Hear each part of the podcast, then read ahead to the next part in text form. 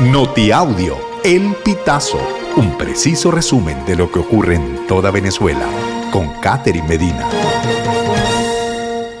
Saludos estimados oyentes. A continuación hacemos un repaso informativo por las noticias más destacadas hasta este momento. Comenzamos. Esta es la fecha tentativa para el pago de dos bonos de Sistema Patria. Durante el mes de agosto, el Sistema Patria depositó el bono de guerra económica entre los días 15 y 17 de agosto, razón por la cual se podría concluir que la fecha de este pago en el mes de septiembre se realizará sobre la primera quincena del mes. En el caso del bono especial o bono amor y bienestar, su depósito se espera para los últimos días de septiembre, ya que su pago en el mes de agosto fue realizado entre el 24 y el 31 de agosto. Discurso de los candidatos a la primaria, entre propuestas y ataques al gobierno.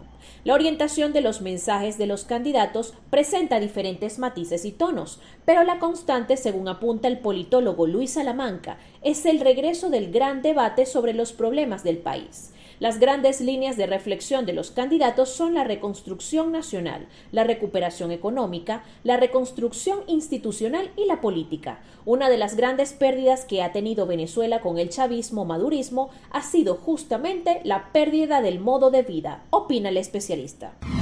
Alcaldía de Baruta está en el ojo del huracán por presuntos casos de corrupción. La investigación que lleva a cabo el Ministerio Público por casos de corrupción en PDVSA salpicó a dos exfuncionarios del gobierno municipal de Baruta por haber recibido presuntamente al menos 15 pagos que en total alcanzan los 500 mil dólares. En un reportaje realizado por el portal Armando Info, se explica que dichos desembolsos se dieron a través de sobornos que permitieron la obtención de permisos de construcción. Vielma Mora, Maduro sufre por no poder aumentar sueldo a los venezolanos. Escuchamos declaraciones del diputado a continuación. Hay una necesidad, lo sentimos y déjame decirte que nos da mucha, pero mucha, pero terriblemente molestia las medidas coercitivas unilaterales contra nuestro país que nos tiene afectado.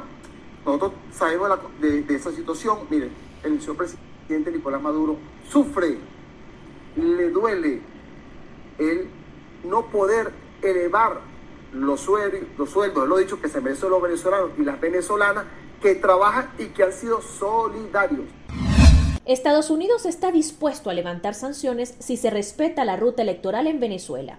La postura fue defendida por el asesor de la Casa Blanca para América Latina, Juan González, durante una entrevista para la cadena alemana de noticias DW.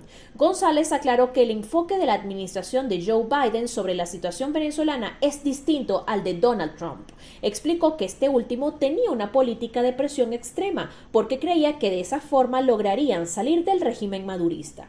El enfoque nuestro ha sido apoyar un proceso de negociación y dejar muy claro que vamos a levantar sanciones con base en pasos concretos que le dé la oportunidad a los venezolanos de escoger a sus líderes, reiteró.